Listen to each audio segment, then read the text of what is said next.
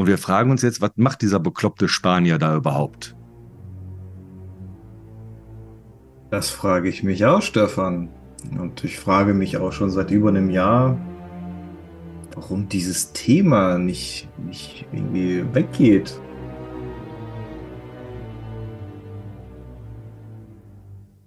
Ich begrüße euch am 27. August. Das bedeutet 550 Tage des russischen Krieges gegen die Ukraine. Und ihr hört die 61. Folge unserer Russland Watch. Mit mir zusammen sind Thomas Lörs, Markus Pölking und Dimitri Nabokov. Ja, und ich war faul am Donnerstag. Ich habe nicht mitgemacht, während ihr über Prigozhins Tod euch ausgetauscht habt. Und ich möchte nochmal sagen, das hat mir wunderbar gefallen, abends nach Hause zu kommen und den eigenen Podcast mit euch zu hören. Ganz hervorragend. Daher würde ich anbieten, dass ich heute Abend nach meiner Faulheit unter der Woche mal den Einstieg mache und auch noch meine fünf Cent zu Prigozhin abgebe, wobei das relativ kurz gefasst sein wird, denn ähm, ich habe mich bei dem Thema die Woche ja auch deshalb auch ein bisschen inhaltlich rausgezogen, weil mir irgendwie auf die Nerven ging, dass da ja so eine Art von Nebelkerze jetzt gezündet wurde und das auch wieder funktioniert hat. Denn ich finde, dass das Ganze, so wie Dimitri mal so schön formuliert hat, dass diese ganze Sache unter der Woche mit Prigozhin das Big Picture wirklich vernebelt.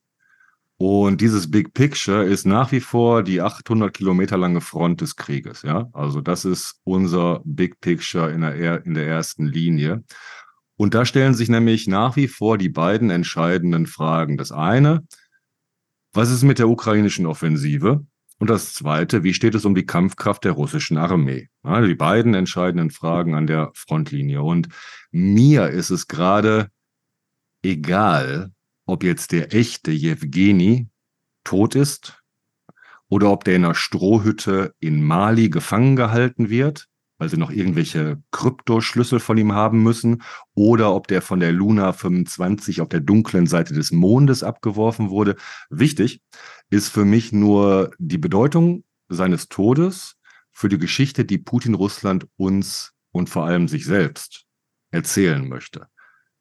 Nämlich das, was hier als Botschaft rauskam, war ganz klar noch einmal, haltet alle die Schnauze.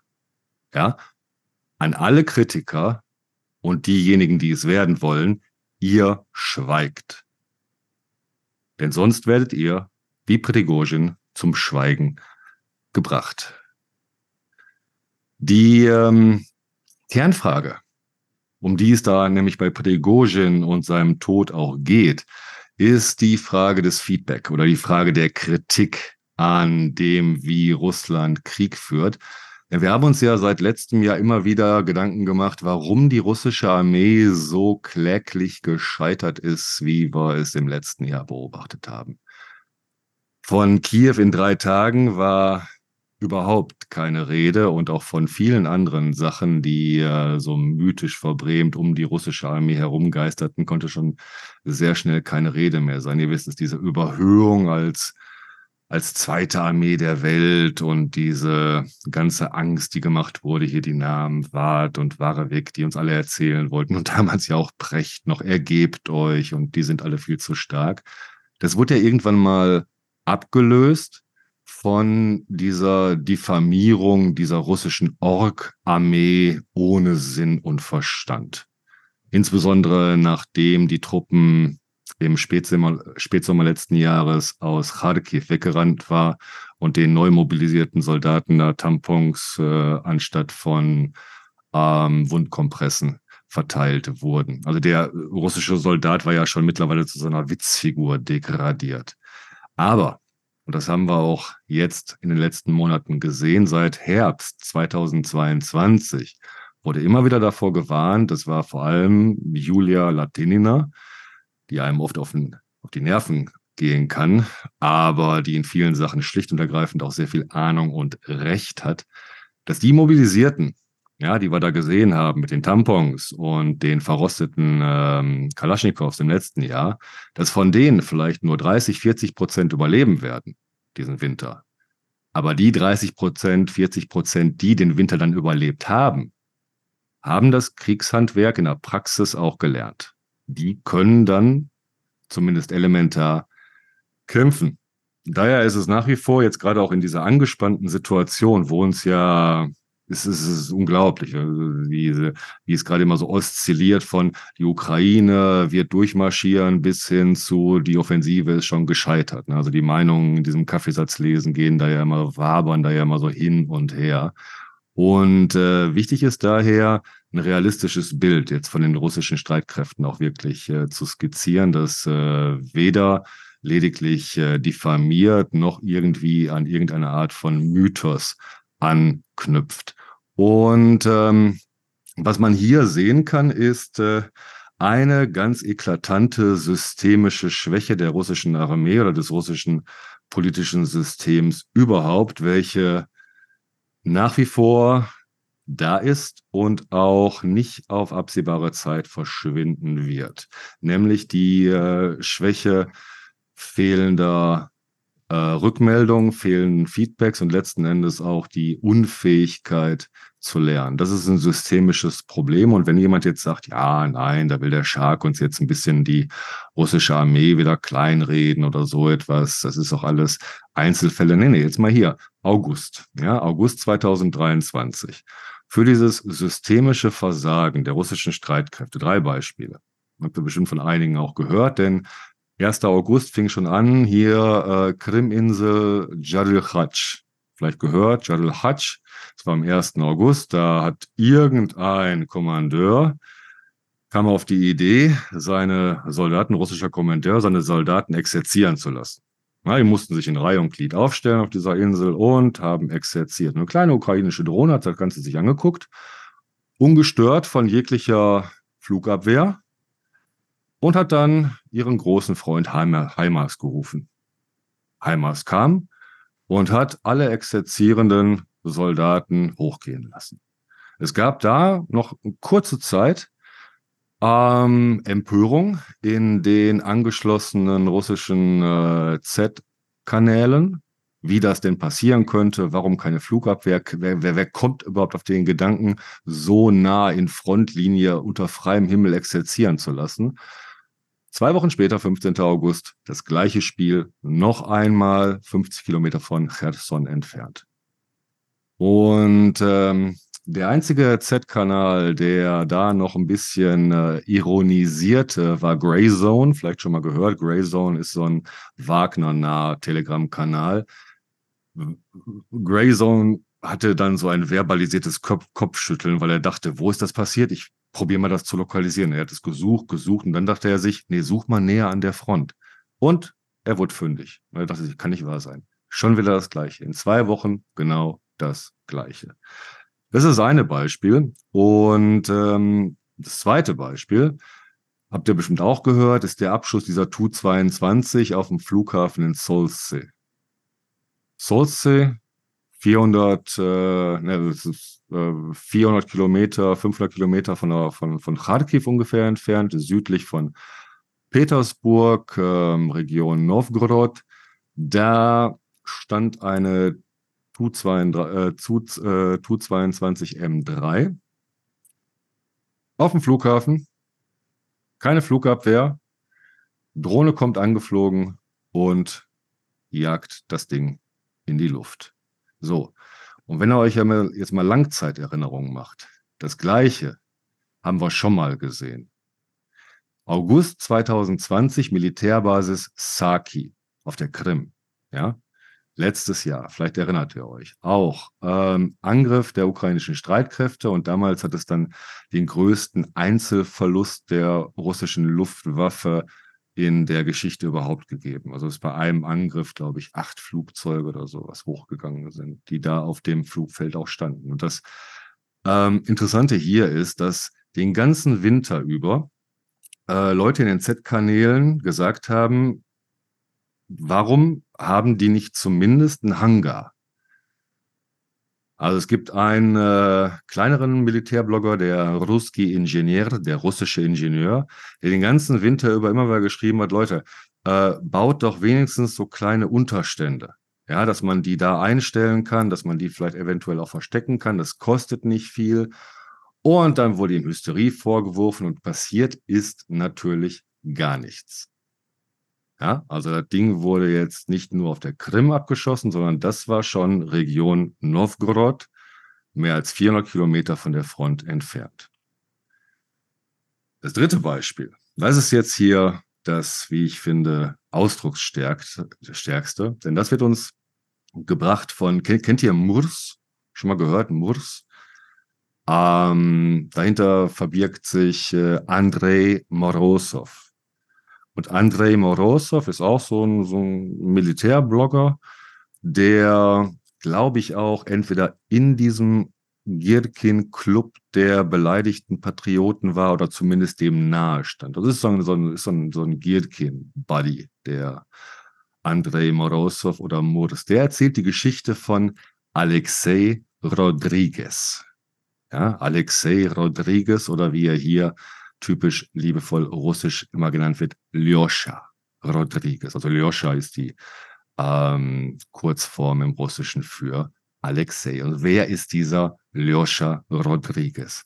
Lyosha Rodriguez ist ein Freiwilliger, mh, hm, Aktivist könnte man sagen, der schon seit 2014 im Donbass ist und äh, dort den Fonds No Passaran gegründet hat. Kein Scherz. Ja? Das ist wirklich der Fonds No Passaran aus eigenen äh, Geldern, finanziert ist, glaube ich, so, so ein gesagt, er hat das als Anwalt viel Geld gemacht. Also ich habe jetzt die Biografie von ihm nicht komplett äh, nachvollziehen können. Ich habe ihn in einem Interview erlebt. Er spricht da ein ganz exzellentes Russisch.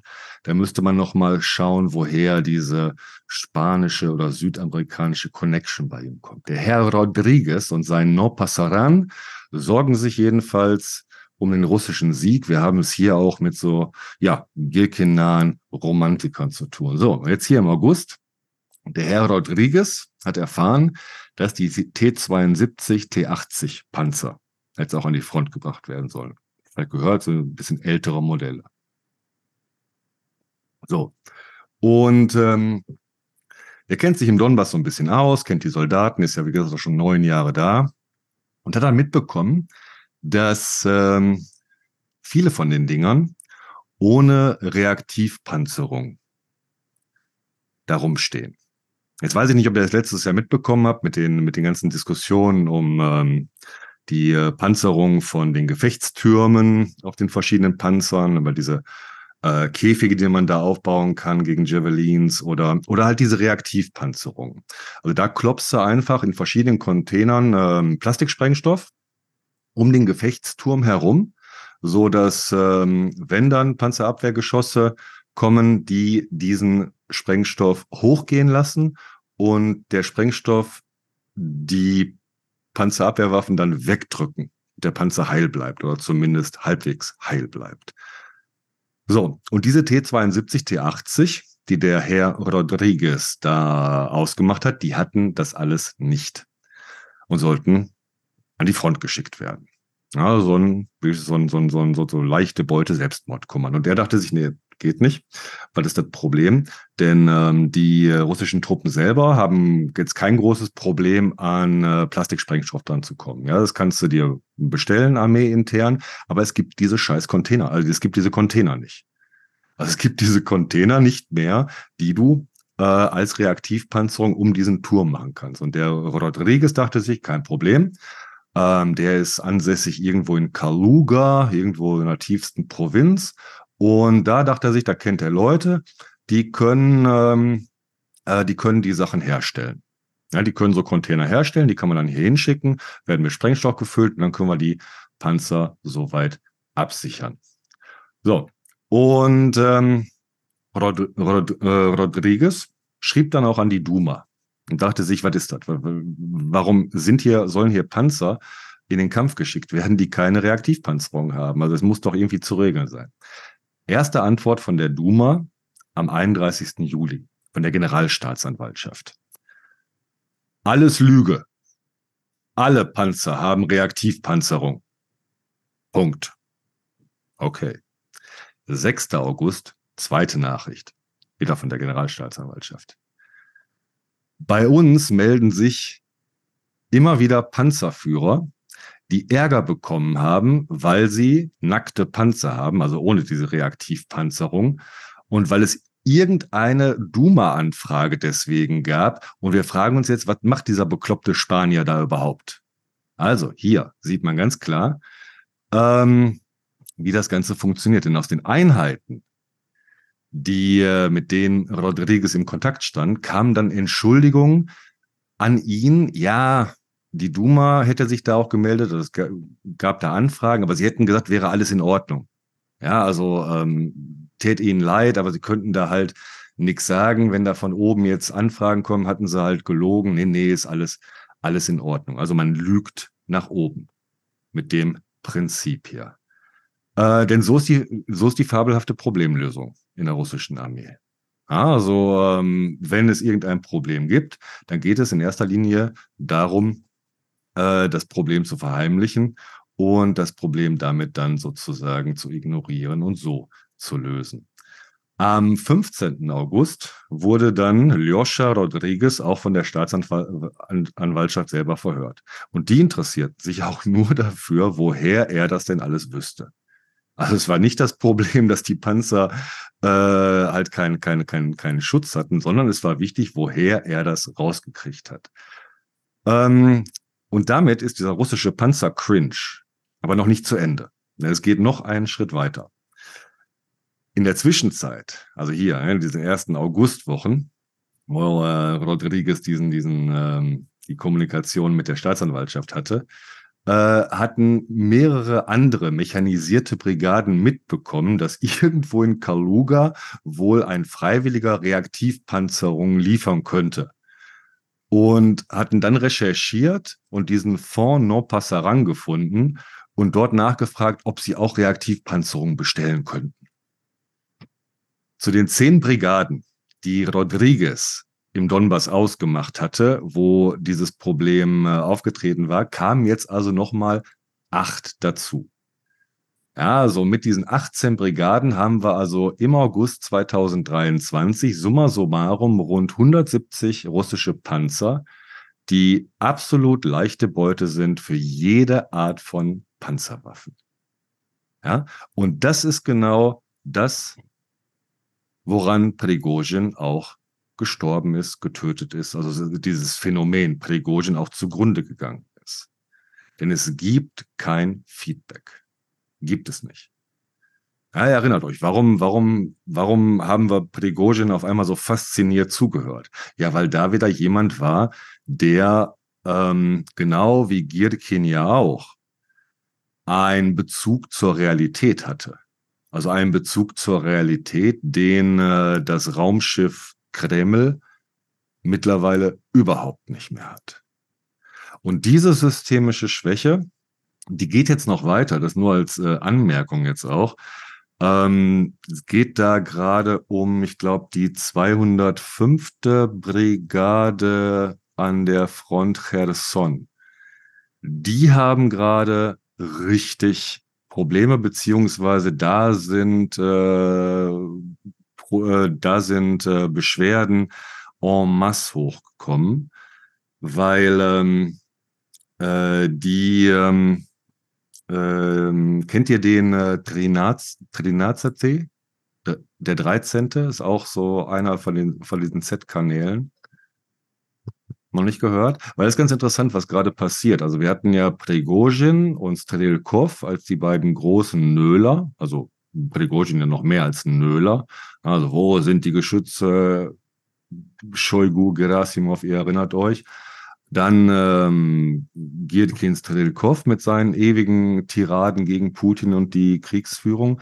Dann hatten wir ja eine Zeit lang die Militärblogger. Also hier Pegov, Slatkov, Kashevarova, wer ist noch dabei? Also you name it. Also diese ganzen äh, Militärblogger, die jetzt dann mittlerweile aber auch auf Linie gezogen wurden. Von denen kommt ja mittlerweile auch nichts mehr. Die haben jetzt gesehen, aha, Stredikov sitzt, Prigozhin tot, die halten alle die Schnauze.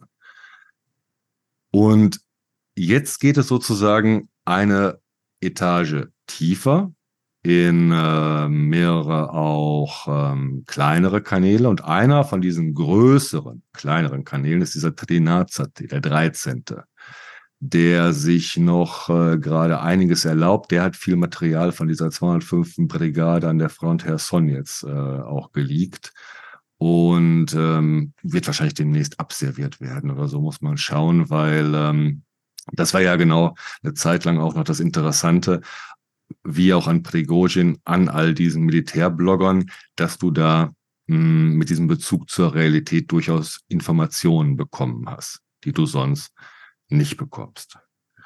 Ja, und daher auch ähm, Prigozhin ganz klar, ähm, es bleibt bei dieser systemischen Ausrichtung in Putin-Russland. Also dieses U-Boot schwimmt weiter ohne jedes Feedback. Und ähm, das heißt natürlich nicht, dass die ukrainischen Streitkräfte jetzt innerhalb von drei Tagen nach Melitopol durchmarschieren.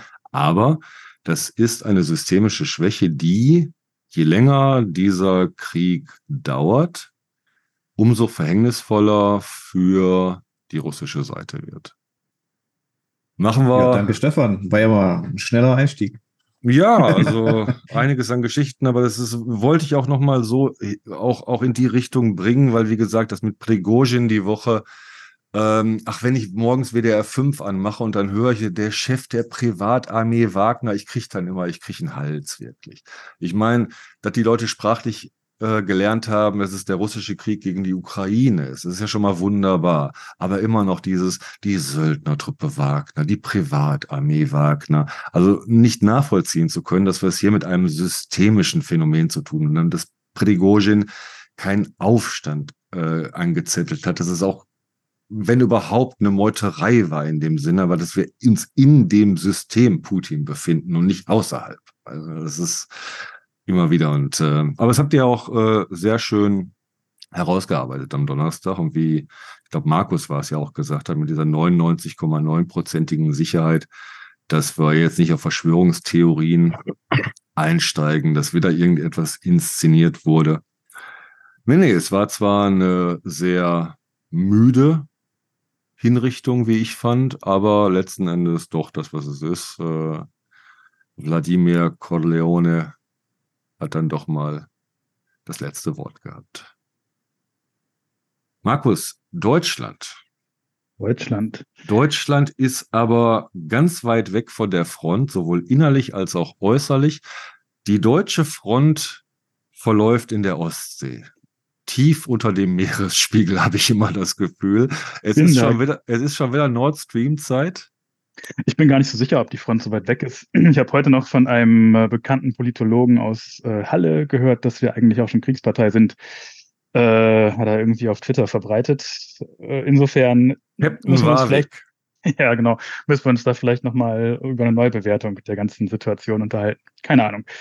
Aber ähm, kommen wir auf den Grund der Ostsee und auf den Grund der Tatsachen oder auch nicht. Ne? Also letztes Jahr, 26. September, drei von vier Nord Stream-Strängen sind zerstört worden und seitdem rätselt die Welt, wer es gewesen ist. Ich glaube, zu den Hauptverdächtigen, die genannt werden, zählen USA, Russland, Polen und die Ukraine. Ne, allen traut man irgendwie zu, dass sie Motive gehabt hätten, Mittel und auch Möglichkeiten in verschiedenen Schattierungen. Und der Spiegel hat jetzt am vergangenen Freitag, glaube ich, eine extrem lange Geschichte gebracht mit ähm, der Erkenntnis, dass es wahrscheinlich die Ukraine gewesen sein muss. Die äh, Story hat gefühlt, glaube ich, mehr Autoren als der Vorfall Osnabrück Spieler im Kader, was äh, schon mal irgendwie ne, natürlich für die Akribie spricht, die in die Arbeit gesteckt worden ist. Und ähm, ich glaube, wenn man den Text ausdruckt und hinlegt, hat er wahrscheinlich auch die Länge des Fußballfeldes, kann ich mir vorstellen. Ähm, trotzdem finde ich dafür eigentlich unterm Strich wenig in diesem Text was mich jetzt äh, überzeugt, dass es wirklich die Ukraine gewesen ist.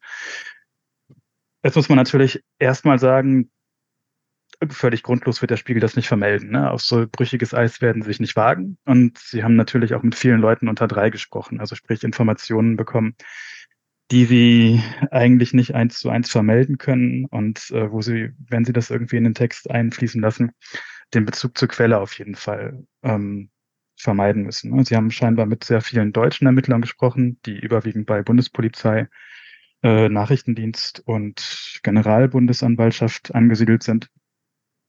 Sie erzählen die ganze Geschichte nochmal nach von diesem kleinen Segelboot Andromeda, das irgendwie da von der Ostseeküste losgeschippert ist, dann tagelang unterwegs war und ähm, Mannschaft plus Sprengmittel an Ort und Stelle gebracht haben soll. Und ähm, sie haben, was für mich so überhaupt die einzige Neuerung war, ähm, Spuren zu einem gewissen Valerie K. gefunden oder gefunden haben wollen. Ähm, es muss scheinbar ein Soldat sein, der eigentlich einer mechanisierten Brigade der Ukraine zugeordnet wird, ähm, möglicherweise aber auch gleichzeitig Schrägstrich oder als Kommandosoldat auftritt. Wir wissen es nicht genau. Ne? Der wird halt irgendwie kurz einmal eingeführt als jemand, dessen Social Media Profil oder man hat mehrere Social Media Profile von ihm gefunden. Ähm, irgendwie soll er sich mal als Jugendlicher im Umfeld einer nationalistischen Organisation in der Ukraine bewegt haben. Stammt aus Dnipro, also dem ehemaligen Dnipropetrovsk. Ähm, da hat man versucht, sein Umfeld ein bisschen abzuklopfen, auch Reporter hingeschickt, die dann aber nicht wirklich viel herausfinden. Ähm, und vielsagend finde ich eigentlich, dass man äh, sein Kind findet und offensichtlich ähm, von dem Kind DNA-Spuren genommen wurden, die man dann mit DNA-Spuren von von der Andromeda, diesem Segelschiff, abgeglichen hat und festgestellt hat, es gibt keine Übereinstimmung. Also wenn man ähm, Faktenlage nimmt, weiß man jetzt zumindest nicht, ob dieser Soldat an Bord des Schiffes war. Also wenn hat er vielleicht keine DNA hinterlassen. Da sie aber mehrere Tage darum geschippert sein sollen, weiß ich nicht, wie wahrscheinlich das ist, dass man keine DNA hinterlässt. Keine Ahnung. Ähm, Finde ich bis hier eigentlich, also mich überzeugt es nicht. Ne? Ich, vielleicht können wir auch mal direkt in die Diskussion gehen, bevor ich da noch ein bisschen mehr erzähle. Ähm, wie sehr überzeugt euch das, was der Spiegel jetzt da neu vermeldet hat? Ich habe gerade nur so ein Bild im Kopf, wie ein großes weißes Segelschiff mit Captain Warwick, Steuerfrau Wagenknecht, Schwarzer am Ruder in See sticht, um herauszufinden, wer die weiße Pipeline gesprengt hat. Ähm, also mich irritiert in erster Linie diese, dieser Aufwand, der da gerade vom Spiegel betrieben wird. Warum dieser Aufwand? Warum interessiert das gerade so sehr? Das Also ich weiß, dass das Argument immer mal wieder kommt. Also wir haben also die, die, diese, diese propagandistischen Zyklen. Mal kommt Atomkrieg, mal kommt Kriegspartei, mal kommt Anti-Flüchtlinge, mal kommt äh, Nord Stream-Sprengung und sowas. Das sind ja immer verschiedene Elemente, die mal so durchgespielt werden. Ähm, Dimitri, ähm, warum macht der Spiegel das? Das frage ich mich auch, Stefan.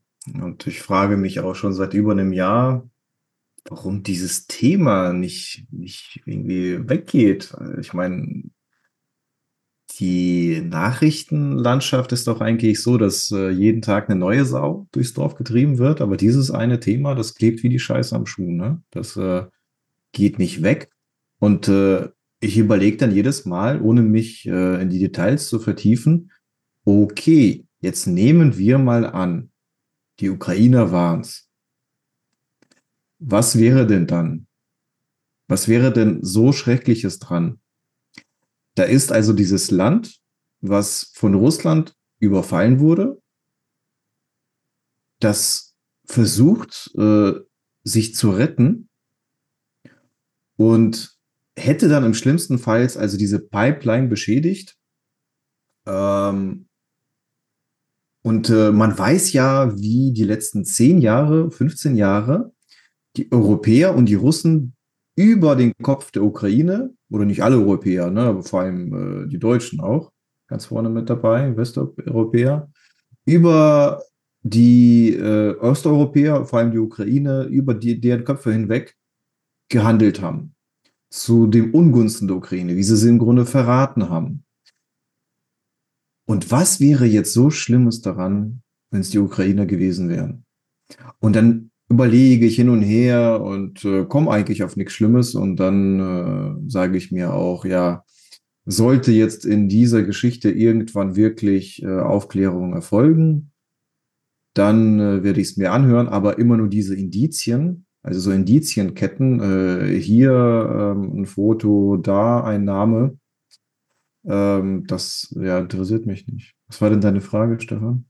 Das war schon mal eine Frage, also ich aus für diese, diese, diese Verhältnismäßigkeit des Ganzen, weil äh, wir reden hier über eine tote Pipeline, durch die äh, Russland selber ja die Lieferung von Gas eingestellt hatte vorab. Und ähm, das rangiert von, für mich so ein bisschen so auf einer Skala wie diese, hier, diese, diese, diese Straßenkleber. Weißt du? Ich meine, wenn es die letzte Generation gewesen wäre, dann würde ich mir ja noch ein Jahr lang so ein Greta Thunberg-T-Shirt anziehen oder irgendwie sowas. Da würde ich dir nochmal feiern für sowas Lustiges. Ah, nee, aber hier mal, kann mir jemand von euch mal ganz praktisch erklären, wie sprenge ich denn so eine Pipeline? Wenn ich mal auf die Idee komme, so eine Pipeline sprengen zu wollen, wie mache ich das? Das ist eine spannende Frage, ne? Weil, weil, weil so leicht kann das doch nicht sein. Also ich habe am Anfang, also in den ersten Wochen und Monaten, nachdem das Ding gesprengt worden ist, ne, ist ja irgendwann schon relativ früh, glaube ich, diese äh, Andromeda, heißt das Schiff Andromeda, ja, ne? Oder Andorra, Andromeda ist es, glaube ich. Andromeda, glaube ich, ja. Genau. Äh, da, das ist ja schon relativ früh gekommen, die Geschichte. Also, ähm, und ich kann mich daran erinnern, dass damals dann aber von verschiedenen Experten der Einwand kam, also mit so einem kleinen Segelschiff kannst du eigentlich nicht das nötige Equipment dahin schicken. Ähm, wenn du da Taucher runterschickst, 80 Meter, die sind eigentlich extrem lange unterwegs, äh, brauchen den ganzen Sprengstoff an Bord. Der muss dann manuell sozusagen runtergebracht werden, dann musst du das da anbringen. Und das ist mit so einem kleinen Schiff nicht möglich. Das scheint die Spiegelreportage oder die, die, die neueste Spiegelrecherche jetzt so ein bisschen ähm, anders eruiert zu haben. Demnach ist es scheinbar schon auch möglich, mit sehr kleinen Sprengsätzen das Ganze zu tun. Äh, die haben ja den Segeltörn den vermeintlich dieses Sabotageteam da absolviert hat, auch nochmal nachgeschippert, soweit sie es rekonstruieren konnten, glaube ich, mit dem äh, Schiff. Und ähm, die haben halt mehrmals Station gemacht, haben dann vielleicht auch mal Verpflegung neu aufgenommen. Und ähm, wir wissen es also nicht. Ne? Gleichzeitig wissen wir natürlich, dass faktisch fast zeitgleich auch russische Schiffe vor Ort waren die Spezial-U-Boote dabei hatten, mit denen du im Prinzip auch ähm, das Ganze, glaube ich, platzieren kannst und dann Sprengungen auslösen kannst, die mit ausgeschalteten Transpondern unterwegs waren. Ähm, ein Vorwurf übrigens, den der Spiegel in der neuesten Veröffentlichung damit abräumt, dass die Schiffe ja wahrscheinlich deswegen da gewesen seien, um die Pipeline zu überwachen, weil sie wahrscheinlich auch Kenntnis von den ukrainischen Plänen gehabt hätten. Und ähm, also ich weiß nicht, wie eure militärischen, schrägstrich pyrotechnischen Kenntnisse sind. Ich kann es nicht einordnen. Ne? Also mir hat das am Anfang plausibel erschienen, dass du das nicht äh, mit so einer kleinen Boje eben kurz bewerkstelligen kannst. Wenn es da jetzt Experten gibt und Ermittler, die sagen, geht auch, ne, dann ist es vielleicht so. Das will ich jetzt gar nicht in Frage stellen. Da fehlt mir die Expertise. Hm. Ja, mich würde zum Beispiel interessieren, wirklich diese, diese, diese, diese Geschichte, weil ist das mit Tauchern, weil das einfach so abzulassen mit einer, mit einer Drohne erscheint mir das Ganze als unglaublich aufwendig. Von russischer Seite plausibler, einfacher von der Technik her, wenn sie mit ihrer Flotte da ankommen, von russischer Seite, klar. Aber wie Dimitri auch schon sagte, äh, wenn das jetzt dann doch irgendwann eine Budanov-Aktion, also eine Aktion des ukrainischen Geheimdienstes gewesen sein soll, ja, das ist dann so, ähm, wie ich auch Melnik immer gefunden habe. Melnik hat sehr, ihr erinnert euch, also der, der ukrainische Botschafter in Deutschland bis, weiß ich nicht, bis Herbst letzten Jahres oder wann er dann nach Brasilien abberufen wurde. Der hat sehr oft ja unter die Gürtellinie ausgeteilt und ähm, hat äh, dabei eine wirklich bemerkenswerte Kenntnis äh, der Funktionsweisen der deutschen Seele auch bewiesen.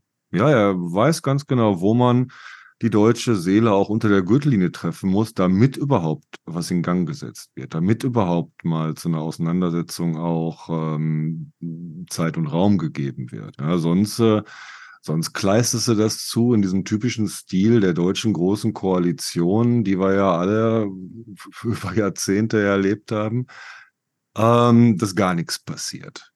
Na, so wie wir es jetzt auch in der Taurus-Debatte erleben, wo ja selbst die, ähm, die, die, die Opposition, die Märzopposition, ja, genauso trantütig daherkommt wie der Bundeskanzler selber. Also in dem Sinne, ja, Dimitri, würde ich dann auch immer mit den Schulter zucken und sagen, ja, okay. Wobei mir der Sinn dann immer noch nicht ganz klar wäre. Also was hat man großartig davon?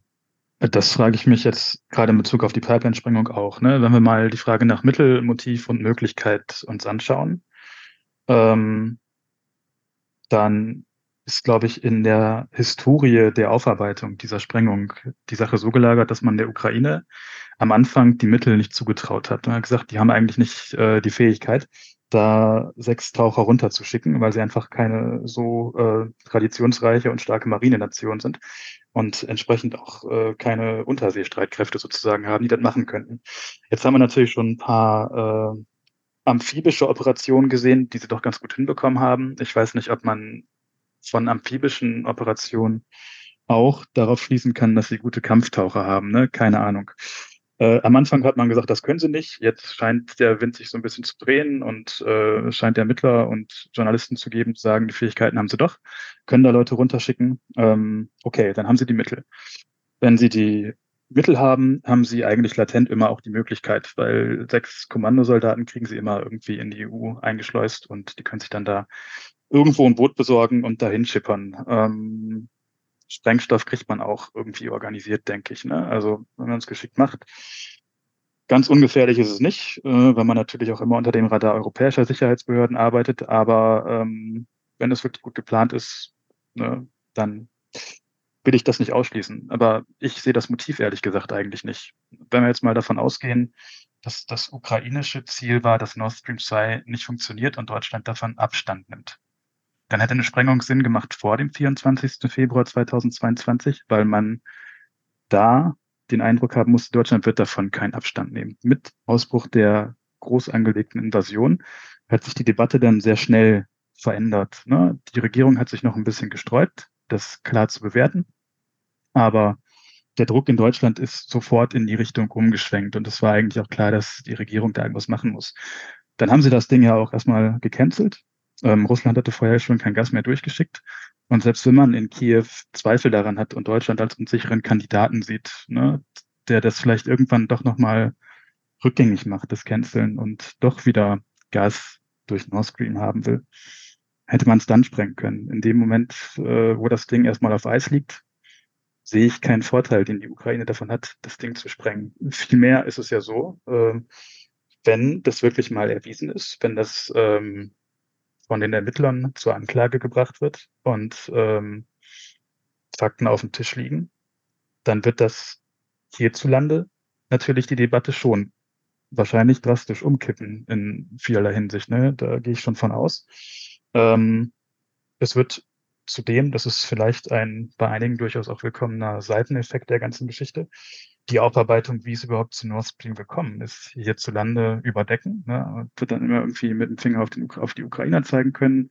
Ähm, kann deswegen dann vielleicht auch so Lieferungen wie den Taurus, beziehungsweise Nichtlieferungen wie von Taurus damit begründen, dass man wusste, das sind unsichere Kandidaten und ich sehe da im Ergebnis wenig Sinn für die Ukraine, das letztes Jahr im Herbst zu tun, nachdem sie gerade vor allem ja auch militärisch Erfolge feiern konnten und äh, in Cherson immer noch dabei waren, Erfolge zu erzielen wenn Deutschland mal irgendwann wieder umkippt, hätten sie ja immer noch sprengen können, weil die Mittel und die Möglichkeit hätten sie sich ja weiterhin bewahrt. Insofern äh, ist mir völlig schleierhaft, warum sie es tun sollten. Bei Russland sehe ich es viel eindeutiger. Ne? Also die waren davon ausgegangen, dass das Ding eh kaputt ist, müssen sich eventuell noch mit Reparations- oder ähm, irgendwelchen Vertragsstrafen. Ähm, ja. Hm? Vertragsstrafen. Ja. ja, genau, mit Vertragsstrafen äh, rumschlagen. Ne? Und äh, wenn sie es irgendwie Kiew in die Schuhe schieben können, ist natürlich noch besser für die. Ne? Also ganz klar. Da sehe ich dann schon das stärkere Motiv. Ähm, die Mittel und die Möglichkeiten haben sie auch. Also insofern weiß ich nicht. Ne? Wir wissen natürlich nicht, was die Ermittler wissen, aber mich überzeugt jetzt zumindest diese Spiegelrecherche nicht. Die natürlich auf ähm, Informationen dann letztlich auch beruht, die nicht eins zu eins vermeldet worden sind, die wir nicht kennen. Das muss man immer einordnend sagen. Aber ähm, ja, also ne, sie haben dann ja irgendwie ähm, noch eine 54-jährige Frau in Kiew scheinbar aufgetrieben, die das Schiff gemietet haben soll über eine in Polen registrierte Firma. Die hat irgendwann mal Sonderpädagogik studiert. Was sie danach getrieben hat, weiß man nicht so genau. Die haben sie angerufen. Ein paar Tage später hat dann ein vermeintlicher oder echter ukrainischer Polizist zurückgerufen und gesagt, äh, es gibt Ärger wegen Stalkings, wenn man sich da häufiger bei ihr meldet. Und was dieser Text irgendwie verschweigt, ist eine NTV-Recherche, wonach eine prorussische, ich glaube, usbekischstämmige ähm, russische Staatsbürgerin, die zuletzt auf der Krim gelebt hat, auch in dieses ganze Reisebüro-Projekt involviert worden ist, ne? was natürlich dann irgendwie schon wieder den Link äh, Richtung Russland irgendwie zumindest mal offen hält. Und äh, ja, also dann in letzter Konsequenz kann man sagen, ja, es kann schon sein, dass es aus der Ukraine heraus organisiert ist. Teile der Ukraine sind besetzt. Auch in unbesetzten Teilen der Ukraine werden irgendwelche Leute mit Kontakten zu russischen Diensten und mit Sympathien für die russische Welt arbeiten. Kann natürlich auch sein, dass die in die ganze Sache involviert waren. Und das Telefongespräch von dem vermeintlichen Polizisten, aber auch die ganzen Social-Media-Accounts von diesem Val, äh, Valeri der bei der 93. Brigade kämpfen soll. Also ich glaube, das kann man alles fälschen, wenn man es will. Ne? Das sind jetzt, glaube ich, äh, alles Dinge, die ein guter Geheimdienst ähm, oder auch ein durchschnittlich guter Geheimdienst wahrscheinlich hinbekommen kann, äh, ohne jetzt die Details der Ermittlungen zu kennen. Ähm, letzter Punkt. Sehr involviert und sehr interessiert an der ganzen Geschichte scheint der Kanzleramtschef äh, Wolfgang Schmidt heißt er, glaube ich, zu sein, der in der SPD sicherlich dem Mützenich und Stegner Flügel näher steht, ähm, als zum Beispiel dem von Roth. Ähm, I don't know. Ne? Vielleicht wird da auch dann so ein bisschen politisch was in eine bestimmte Richtung interpretiert. Keine Ahnung. Spekulation meinerseits. Aber die Recherche, so wie sie veröffentlicht wurde, ist lang, ausführlich. Die Leute haben sich viel Arbeit gemacht, aber für mich hat sie eigentlich wenig Neuigkeitswert und nichts Überzeugendes. Danke für die ähm, höchst wertvollen Puzzlestücke, die du da dazu gebracht hast, denn bei mir ist vor allem hängen geblieben, dass wir den Zeitpunkt nicht außer Acht lassen sollen. Das ist ja gerade ein, äh, was das ukrainische Motiv angeht, vollkommen unpassender Zeitpunkt war. Und auch die äh, Connection äh, zum Kanzleramt, denn äh, so wenig wir ja eigentlich von den Auswirkungen dieser Energiewende jetzt äh, gespürt haben. Okay, jetzt mein Strompreis ist äh, irgendwie von 20 Cent auf 50 Cent hochgegangen, aber bisher habe ich immer nur noch Rückzahlungen bekommen. Erfroren wegen fehlendem Gas ist auch keiner, wie uns die russische Propaganda weismachen wollte. Einen heißen Herbst hat letztes Jahr nicht gegeben, einen eisigen Winter nicht. Ähm, ich glaube, das ist äh, also von der allgemeinen Interesselage in der Bevölkerung, glaube ich, auch eher ein zweitrangiges Thema. So, Markus, dass ich sehr plausibel finde, dass sich die SPD da nach wie vor so ein bisschen absichert. Denn, ähm, ja, seien wir doch mal hier ehrlich in der BRD, wir haben das doch noch nicht im Ansatz aufgearbeitet, das Ganze. Ich meine, Schwesig ist immer noch im Amt. Also wenn wir hier irgendeine Hand erheben gegen ukrainische Korruption, die wirklich ein Problem ist, wie wir alle wissen. Ja, also nicht nur im Verteidigungsministerium, Stichwort Resnikow, äh, dann äh, der Blick auch hier, gerade auf die SPD, ja, gerade auf die Moskau Connection. Und äh, daher, ja, ein sehr, sehr, sehr durch und durch deutsches Thema, wie ich finde. Mit durch und durch deutschen Interessen.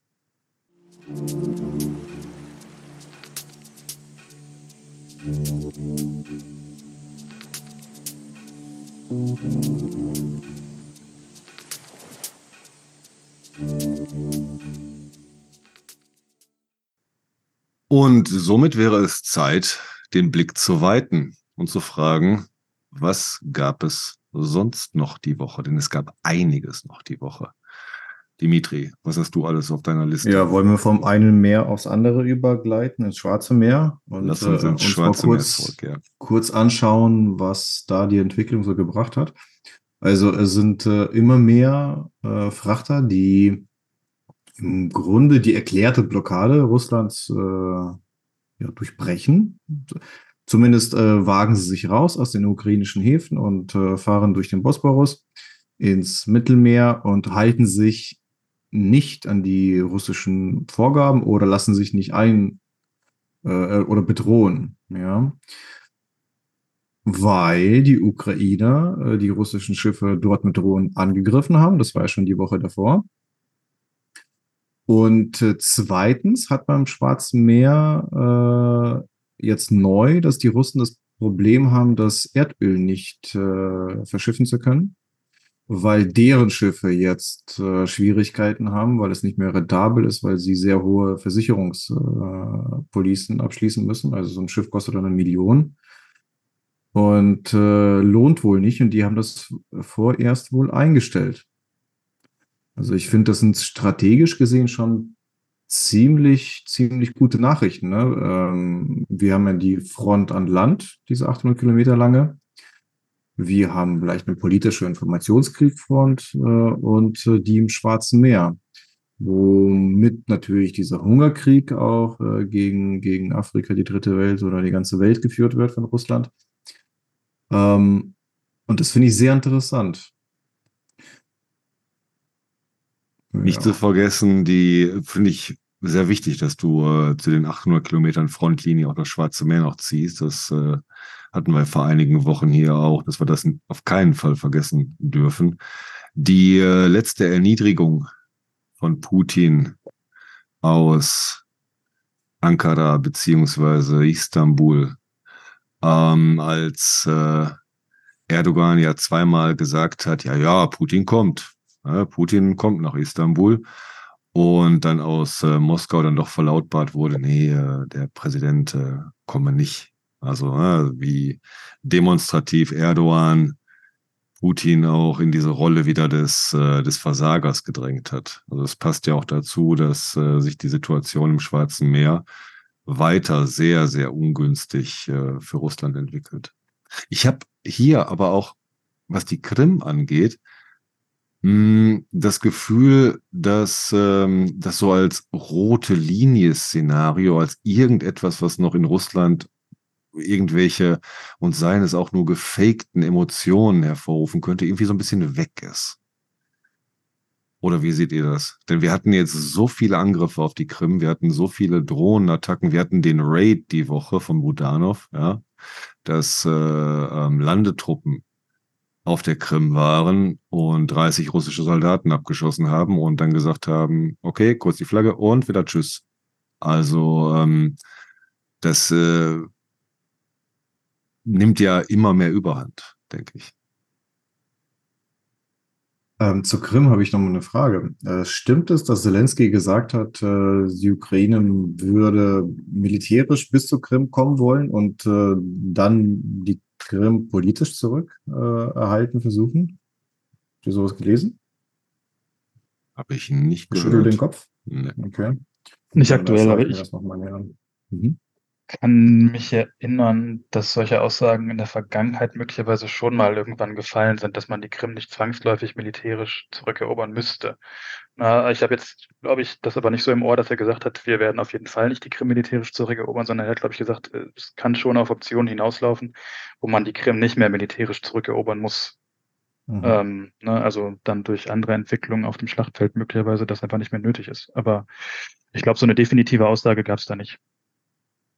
Was wahrscheinlich sehr wichtig ist für den Westen. Ne? Also das wird eine Message irgendwie an die Unterstützerstaaten sein, ähm, die ja sich da große Gedanken machen und große Sorgen haben bezüglich Eskalation, bezüglich Risiko, bezüglich Atomkrieg mit Russland äh, und so weiter. Und äh, wenn das die Strategie von Zelensky ist, die er jetzt stärker betonen wird, eventuell, äh, finde ich das schon interessant. Ja, also um, nicht aufgeben, äh, aber irgendwie den, den, die Ängste äh, im Westen äh, mit einbeziehen. Also schon, schon klug. Mhm, ich verstehe die äh, rhetorische Strategie und die macht Sinn. Ne? Also es äh, resoniert auch mit dem, wie ich das die Woche gesehen habe. Wir hatten doch auch die ähm, Zerstörung des S400 die Woche. Ne? Genau. Das ja. ist, weil, weil das ist ja auch so eine, so eine elementare Sache. Du haust ein ganzes S400-System weg und ähm, zeigst damit ja auch, wir sind mit Truppen da auch schon kurz gelandet und wir haben andauernd Drohnenattacken. Ähm, wir sehen aber davon ab, das jetzt irgendwie auf der Krim in Anführungsstrichen eskalieren zu lassen. Also macht euch keine Sorgen. Ja, also es gibt ja, ja, gibt ja auch von Ben Hodges, glaube ich, ne, diese ähm, Vorstellung, dass man die Krimbrücke wegsprengt und dann einfach ähm, die Krim für russische Truppen unhaltbar macht. Und wenn sie da einfach irgendwann nicht mehr versorgt werden können, ne, wobei ich jetzt nicht weiß, vielleicht es den Russen dann fallen wird, das doch möglicherweise auf dem Seeweg zu tun, äh, wenn sie irgendwann in einer Situation sind, wo sie aber nicht mehr kämpfen können, musst du die Krim ja nicht mehr militärisch zurückerobern, sondern kannst du einfach einrücken. Ne? Das ist vielleicht ein theoretisches Szenario, auf das Zelensky auch anspielen könnte. Ja, das passt ja zu der, ähm, zu der, ähm, zum Erfolgskriterium. Das hatte ich äh, von Ruslan Leviev, dem äh, Kriegsberichterstatter vom Central Intelligence Team bei Twitter letztens eingestellt, dass ähm, es gerade ganz klar ist, Erfolg der Offensive ist ähm, Befreiung von Melitopol, beziehungsweise zumindest äh, Belagerung von Melitopol und damit, ähm, dass man damit die Versorgungslinien zur Krim abschneidet, den, ähm, den Landkorridor. Ja, also das ist, äh, wenn man halt bis Tokmak kommt, dann hat man zumindest die Hälfte des Zieles erreicht, weil äh, du kannst die Krim ja nicht vom Meer aus versorgen. Das, äh, das geht ja nicht. Das kriegst du ja quantitativ gar nicht hin. Und ähm, dann kannst du abwarten, was passiert. Und ich denke mir, das ist jetzt auch gerade so das, was sich abzeichnet. Während die ukrainischen Streitkräfte jetzt 25 Kilometer vor Tokmak stehen. Wisst ihr, was ähm, seltsam ist? Schaut mal von diesem besetzten Gebiet. Ja, äh, gibt es völkerrechtlich eigentlich keine Differenzierung. Also du hast die Krim, du hast dann DLR, DNR, LNR, ja, die sie äh, schon von acht Jahren besetzt haben, zur Hälfte zumindest, und dann die jetzt seit anderthalb Jahren neu besetzten Gebiete. Und irgendwie scheint man da politisch zu differenzieren, vor allem im Westen. Also äh, Waffenlieferung äh, ja, aber nicht dass sie irgendwie bis zur Krim schießen oder bis Russland. Ne? Äh, und wenn man jetzt nur auf diese besetzten Gebiete, von Russland besetzte Gebiete der Ukraine schaut, ist es doch erstaunlich, dass die, Ukraine, äh, dass die Krim unterschieden wird und, und Donetsk und Lugansk. Ähm, eigentlich macht das äh, vom, vom Narrativen der, der russischen Propaganda keinen Sinn, da zu differenzieren. Die Krim ist jetzt auch nicht äh, russischer als Lugansk. Ja? Und äh, tun sie aber. Ja, also da. So irgendwie, irgendwie ist es doch tricky. Das ist aber, ich glaube, auch irgendwie ähm, eine Vorstellung, die im Westen sehr stark verfangen hat, einfach, ne? Und ähm, ich weiß gar nicht, ob in Russland, das, das weißt du wahrscheinlich besser als ich, ob in Russland die Unterscheidung auch so krass stark ist. Natürlich Krim wahrscheinlich als Sehnsuchtsort und irgendwie mythisch aufgeladener Ort. Aber ich habe vor allem das Gefühl, dass hier in Deutschland äh, die Krim auch wenn sie völkerrechtswidrig annektiert ist, ja. doch irgendwie so ein bisschen, also die Annexion der Krim war irgendwie, ob schon sie rechtswidrig war, doch legitimer als die Annexion der übrigen Gebiete. Ne? Und äh, das ist dann natürlich irgendwie ein Erfolg der russischen Propaganda, dass sie die Diskussion sozusagen so geshaped haben, dass äh, man sagt, ja, okay, die Krim haben zwar illegal annektiert, aber ähm, trotzdem dürfen die Ukrainer die nicht so einfach zurückerobern wie Saporischia unten oder den Donbass.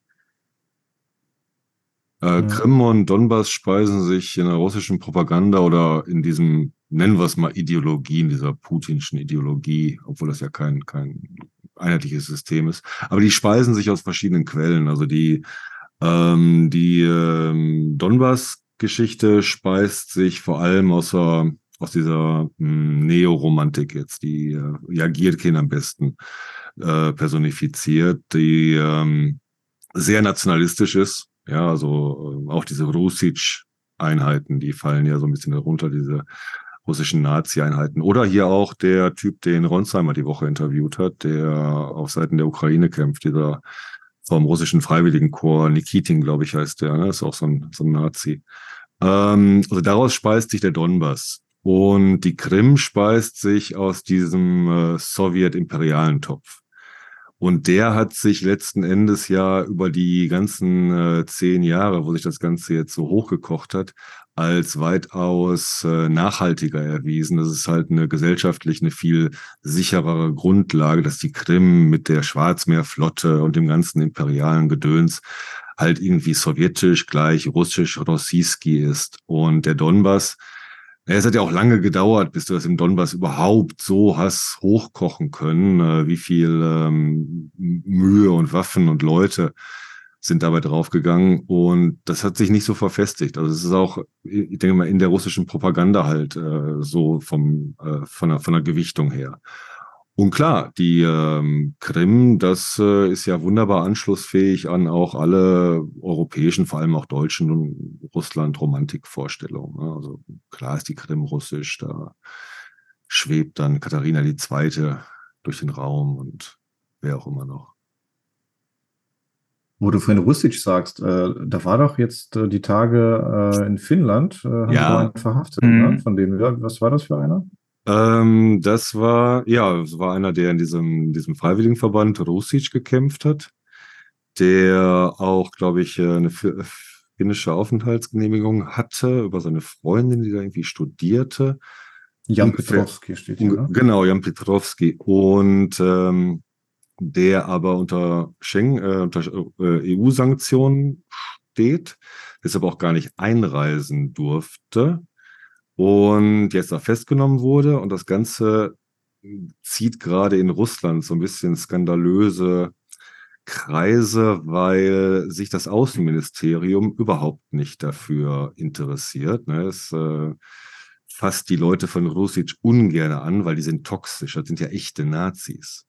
Das sind echte Nazis, die auch sagen, ich bin ein echter Nazi.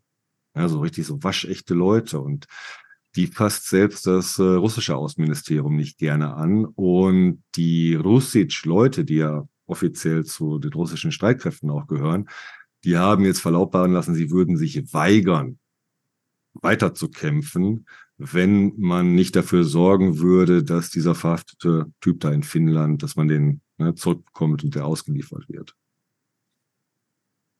Ja, was, was denkt ihr, wie es ausgeht? Ja, also Rusic hat ja jetzt erstmal äh, ihren Rücktritt vom Ukraine-Krieg sozusagen erklärt, ne? Und gesagt, wir kämpfen jetzt erstmal nicht weiter aus Enttäuschung darüber, dass der Staat sich nicht gebührend für unseren Mann einsetzt und ähm, vielleicht werden die die nächsten Opfer der. Ich, ich setze mein Geld darauf, ja. Also wenn sie gerade jetzt kommen und sich so äh, anbieten als äh, ja als demonstrative Opfer, das nimmt doch der Kreml dankend an, oder? Ja, vielleicht haben Sie ja die Telefonnummer von diesem Nikitin aus dem russischen Freiwilligenkorps. Dann können Sie sich äh, da ja direkt den ukrainischen Streitkräften anschließen. Ja, das ist wahr. Was war sonst noch? Äh, wechseln wir mal die Location und gehen nach Afrika. Schaut mal, ähm, wir haben vor ein paar Wochen darüber gesprochen, ne? wie geht es dann weiter äh, in der Sahelzone, in, äh, was macht die ECOWAS, aber die, die rührt sich ja nicht. Ne? Die haben erst äh, ihre Reaktion verzögert, haben gesagt, äh, wir haben hier keinen Beschluss, wir reden später weiter. Dann haben sie die Junta, glaube ich, nochmal aufgefordert und äh, einen Einsatz, also aufgefordert, die Waffen niederzulegen und den Präsidenten da freizulassen und äh, ein Einsatz irgendwie beschlossen, aber einmarschiert das jetzt keiner, ne? Da ist jetzt irgendwie außer der Prigozhin-Geschichte, dass der Kreml ähm, ja dem seine Assets da in Afrika wegnimmt und das alles ähm, unter neuer Flagge irgendwie neu organisiert, äh, ist da nicht viel passiert in Afrika, oder?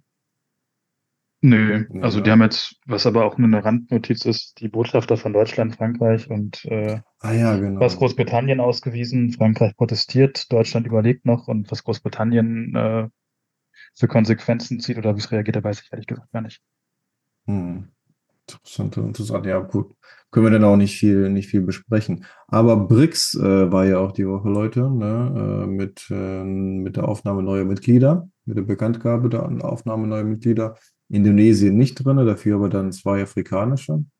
starten. Was sagt ihr denn dazu? Mit Stichpunkt äh, multipolare Weltordnung und so weiter. Weil die haben dann ja auch ein Statement, äh, glaube ich, veröffentlicht, äh, hier Richtung multipolare Weltordnung und äh, wir, wir streben eine gerechtere Weltordnung an.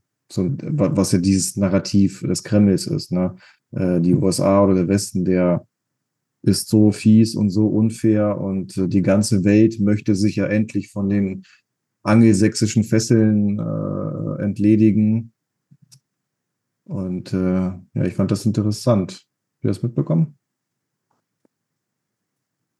Mitbekommen, ja. Ich habe vor allem auch, dass Lula nicht so glücklich drüber ist. Weil gut, China war immer, immer der Platz, Platzisch bei den BRICS, viel, durch seine Größe schier. Aber durch die Einzelnen, die dazukommen, äh, werden natürlich einzelne andere Staaten auch wieder weniger Mitspracherecht haben. Und äh, äh, Brasilien fand das nicht gut, ja. Die, die waren gar nicht mhm. dafür. Ja, dann, dann weißt du ja, was für ein Gewicht sie da drin haben. Ich meine auch gelesen haben, dass die untereinander auch eher unterschiedliche Meinungen haben. Also ob das so am Ende ein Erfolgsmodell wird. Also Thomas Jäger hat das ja kommentiert mit, äh, die sind, die waren eh schon heterogen und je mehr sie da aufnehmen, desto unwichtiger wird diese Organisation. Gefällt mir gut. Hängt davon ab, wie, wie ernst die es meinen. Diese, was war da, was Putin da machen wollte, Eurasische Union, hat ja auch nicht so richtig funktioniert, weil die einzelnen Mitgliedstaaten nicht wirklich Lust drauf hatten, weil sie gemerkt haben, dass eigentlich nur Russland den Big Boss spielen will und die anderen nicht auf Augenhöhe gesehen hat. Ja.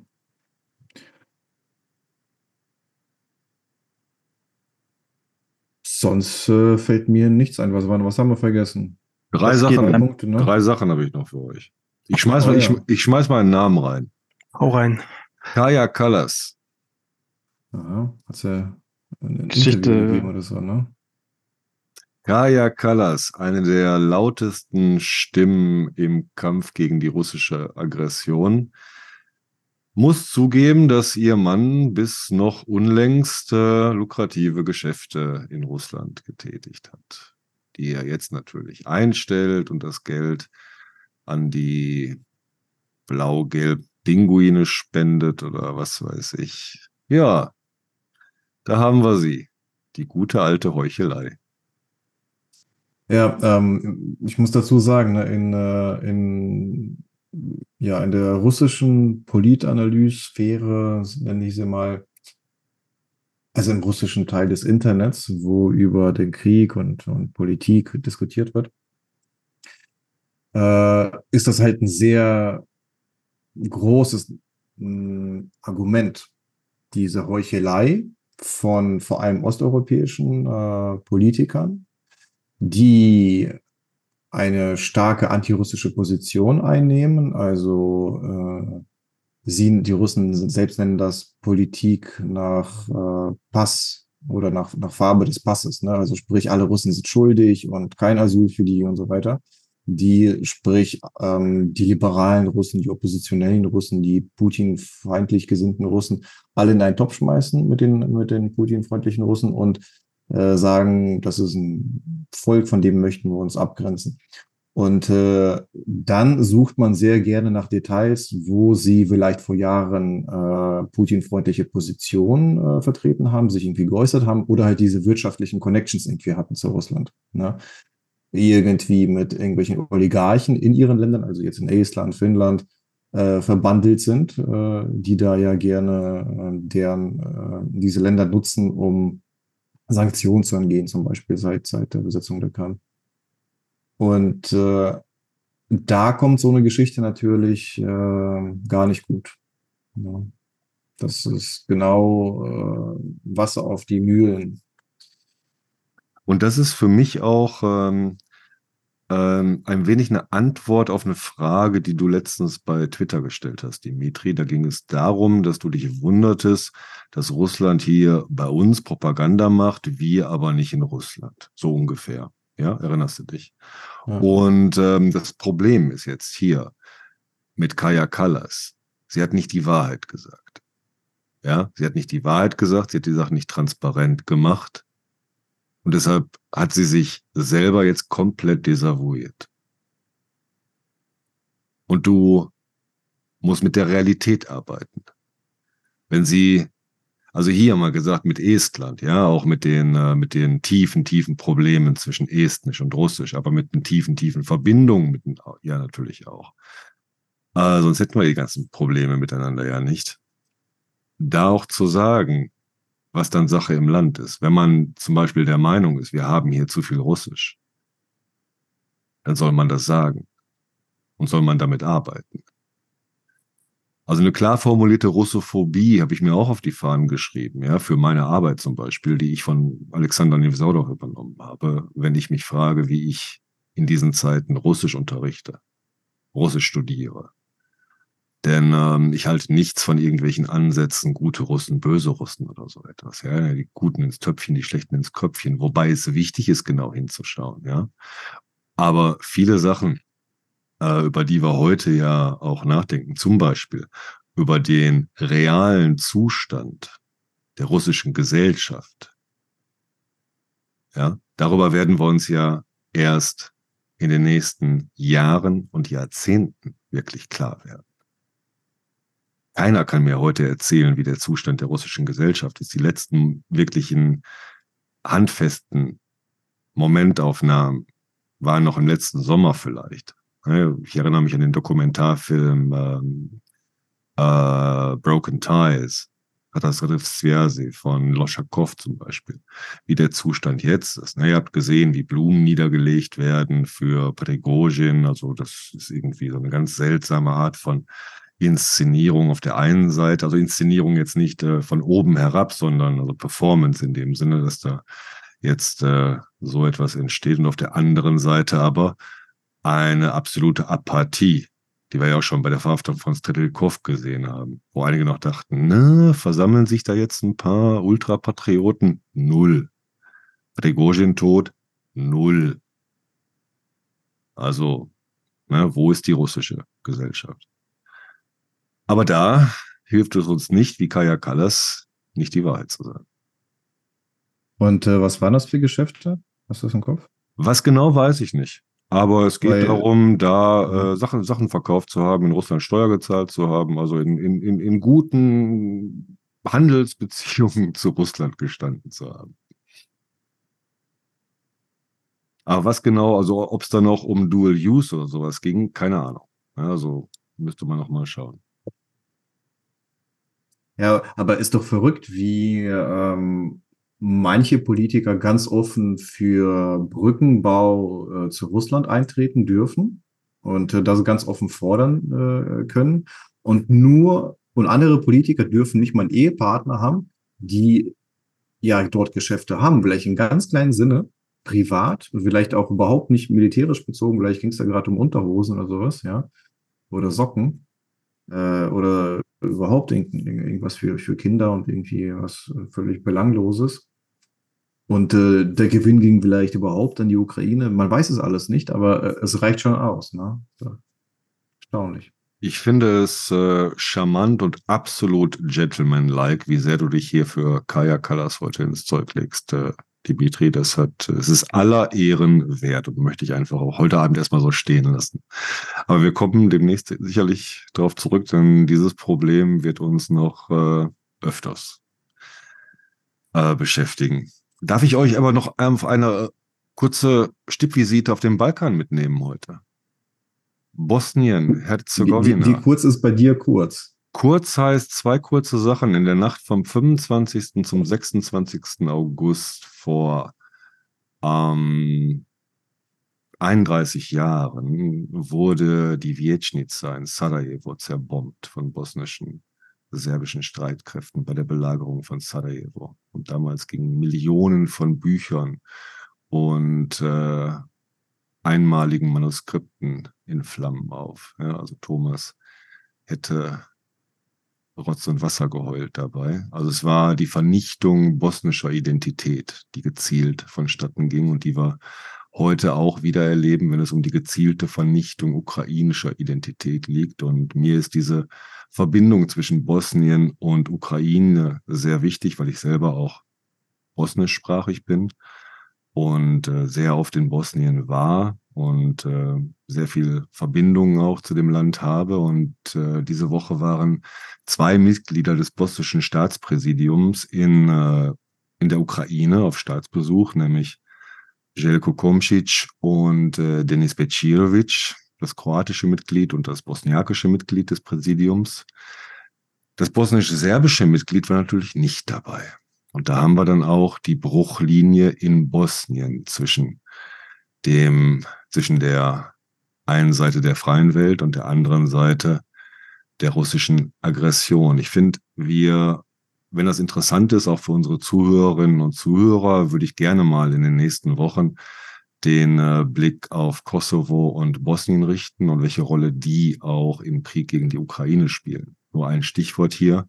Vucic, der Präsident von Serbien, hat Zelensky bei seinem Besuch ja noch einmal daran erinnert, dass eine Anerkennung der Unabhängigkeit des Kosovo durch die Ukraine ein absoluter No-Go wäre. Sobald die Ukraine das täte, wäre alle serbische Unterstützung dahin.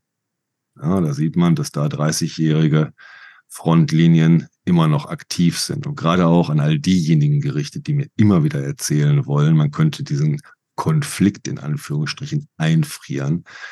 Die sollen nach Bosnien schauen. Ich habe noch eine gute Nachricht. Eine ganz gute Nachricht. Eine richtig herzerwärmende Nachricht. Und die habe ich mir zum Schluss aufgehoben. Darf ich? Dabei. Go. Er ist wieder da. Jewgeni Reusmann ist auf Twitter zurück. Ja.